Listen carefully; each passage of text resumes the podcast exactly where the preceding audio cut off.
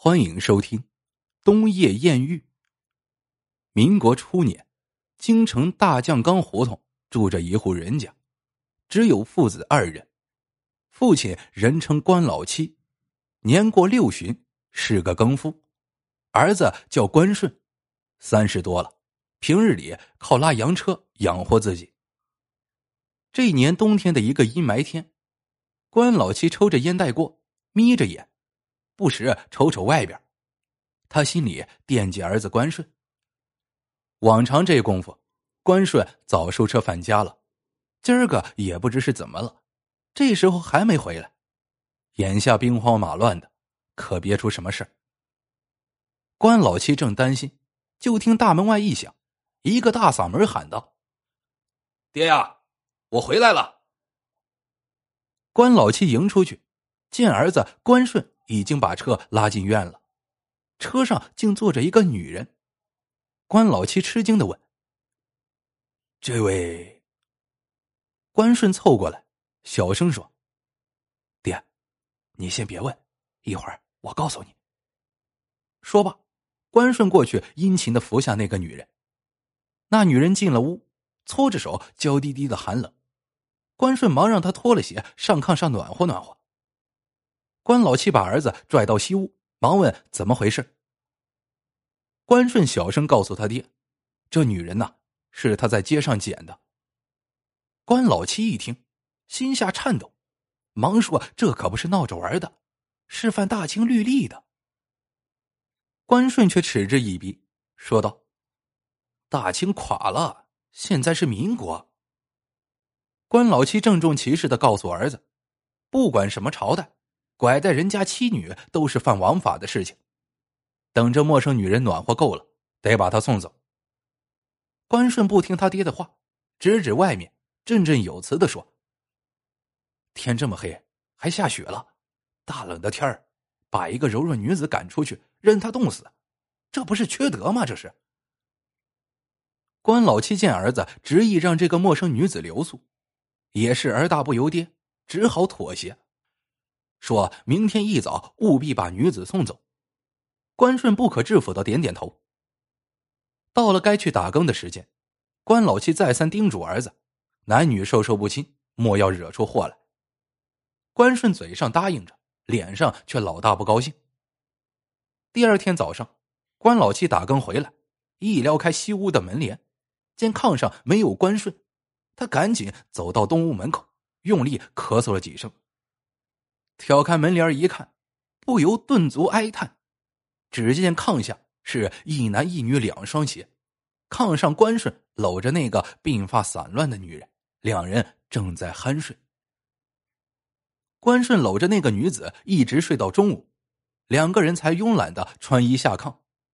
关顺到西屋去，见老父亲正一口接一口的猛抽烟袋锅，把整个西屋弄得是乌烟瘴气，显然。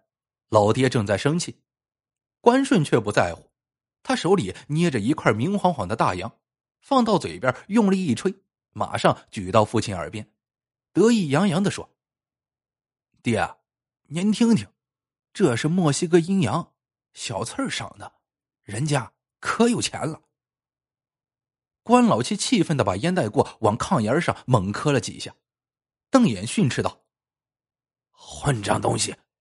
淫人妻女，祸在子孙。这要是大清，连我都要受牵连。关顺却嬉皮笑脸的说：“您老啊，说的那都是老黄历。现如今呢，今朝有酒今朝醉。那个小翠儿肯倒贴咱，这好机会不是人人都碰得上的。”关顺正说着，东屋那个叫小翠的女人娇滴滴的喊道。关顺，把尿盆倒了，再给我打些洗脸水来，要不凉不热的。关顺麻溜答应了一声，赶紧出去伺候小翠去了。剩下关老七一个人在屋里嗟叹不已。要说关顺这德行，跟关老七的溺爱有很大关系。关家原是奇人，世代享受朝廷俸禄，孩子打小不愁吃穿。慢慢养成了纨绔子弟，满清政府一倒台，关家失去了生活来源，开始靠变卖祖上的家产过活，后来坐吃山空，一贫如洗。无奈之下，父子俩只能当苦力过活。关老七虽然生气，可也没办法。一连五天，关顺整日和小翠腻在东屋。关老七每晚出去打更，倒也是眼不见心不烦，落得个耳根清净。这一天早上，关老七打更回到家，见儿子的洋车不在家，他以为儿子醒悟了，出去干活了。可一直到傍晚，东屋也没动静。一连几日，关顺都没出来，关老七这才着急。他找遍了四九城，也不见儿子的影本来儿子失踪，关老七该报官，可他怕这事说不清楚，给儿子弄个拐带女人的罪名。没办法，关老七只好等，希望有朝一日儿子幡然醒悟，拉着洋车乐呵呵的回家。关老七惦记儿子，没事就四处打听儿子下落。一天，他从一个拉洋车的那儿打听到，前些日子看见关顺拉着一个女人奔天津方向去了。关老七一听，也不打更了，一个人花好几天的时间步行到了天津。到了天津。他走街串巷的找儿子，逢人就向人家比划儿子的模样。功夫不负苦心人，一次，关老七在码头上碰见一个干力气活的汉子。那人听完关老七描述完儿子的模样，他告诉关老七，别指望找到儿子了。前阵子，汉子在码头干活，偶尔看见一幕：一个贵妇模样的年轻女人。把一个年轻男人领到了火轮船上，连哄带骗的卖给了那个来收猪仔的杨大人。那女人会说洋话，和洋人有说有笑。那个不懂洋话的男人还要陪着一边傻笑嘞。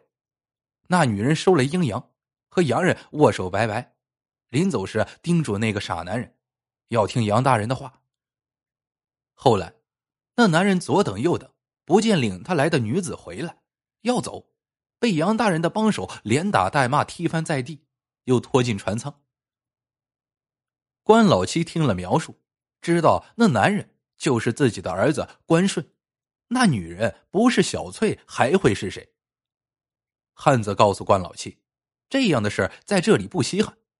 洋人把中国人当猪仔买走，去美利坚干苦力、修铁路，没几个人能够活下来。关老七听了汉子的话。差点想一了百了。关老七一路讨饭，走回北京城。这以后，他就变得疯疯癫癫，逢人就絮絮叨叨的说：“我儿子叫关顺，拐他走的女人叫小翠，这女人可坏了，狐狸精变的，骗走了我儿子。”人时而清醒，时而糊涂。左邻右舍见关老七可怜，时常施舍些吃的给老人。让关老七不解的是，经常有个仆人模样的中年男子，自称姓修，隔三差五的就拿些米面送给关老七。关老七清醒时总问：“咱两个素不相识，你为何对我这么好？”老修回答：“不要谢我，是五夫人让我来的。”这些东西也是五夫人给你的。关老七诧异的问：“谁是五夫人呢？我从没见过她。”老修听了，只是说：“我们做仆人的，只按照主人吩咐的办，不敢多问。”关老七没想到，这个谜一直到自己弥留之际才给解开。原来。躺在炕上的关老七早已吃不进饭，他睁着眼睛，就是咽不下这口气。这时，那个老修进屋告诉他，五夫人来了，来看他了。关老七一听五夫人，暗淡的目光霎时明亮起来。他努力的往旁边瞅去，见一个衣饰华贵的富态女人走了进来，看到他，女人脸上竟流下两行泪来。轻启朱唇的叫了声：“公爹，我是兰香，您老还认得我吗？”关老七一听，激动的嘴唇蠕动，用微弱的声音说：“兰香，你不是那年和关顺去天津走丢了吗？”我哪是走丢了？兰香悠悠叹息：“我是被您的儿子卖给了妓院。”从兰香的诉说中，关老七这才知道，当年他们家境败落，关顺领着结婚不到一年的媳妇兰香去天津走亲戚借钱，不长时间，关顺却一个人回来了，说媳妇丢了，找遍天津也没找见。其实啊，是关顺赌钱输了，把媳妇卖给了妓院。兰香是童养媳，没有娘家人，官家人遍寻不见，也就作罢。兰香被丈夫诓骗卖到妓院后，叫天天不应，叫地地不灵。不久，兰香遇到了一位富商，是天津城一位有名的人物。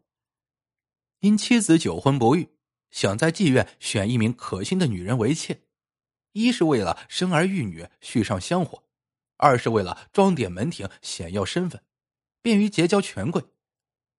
富商相中了兰香，把她赎了出来。从此，兰香给这位富商生儿育女，成了精明能干的贤内助。关老七静静的听着，两行浊泪从眼角淌了出来。报应啊！吐出这句话，关老七永远的走了。兰香擦了眼泪，用老修递过来的一条金黄绸缎给老人盖住遗体，然后。他屏退屋内所有人，跪在地上小声念叨着：“公爹，我要告诉年老一件事，我不说出来会憋闷死。年老到了那边的极乐世界，莫怪儿媳心狠。跟年老说实话吧，那个小翠是我找来的，是我在妓院里结拜的一位好姐妹。我就是要让您儿子也尝尝被拐卖的滋味。”关老七出殡那天，排场震惊了街坊邻居。大散孝、诵经、纸扎活，应有尽有，极尽哀荣。那纸钱撒的长长厚厚，铺了一路，直到坟地。没人知道是谁为无儿无女的关老七办了这么一场风光的丧事。都说，这老头一定是上辈子积德了。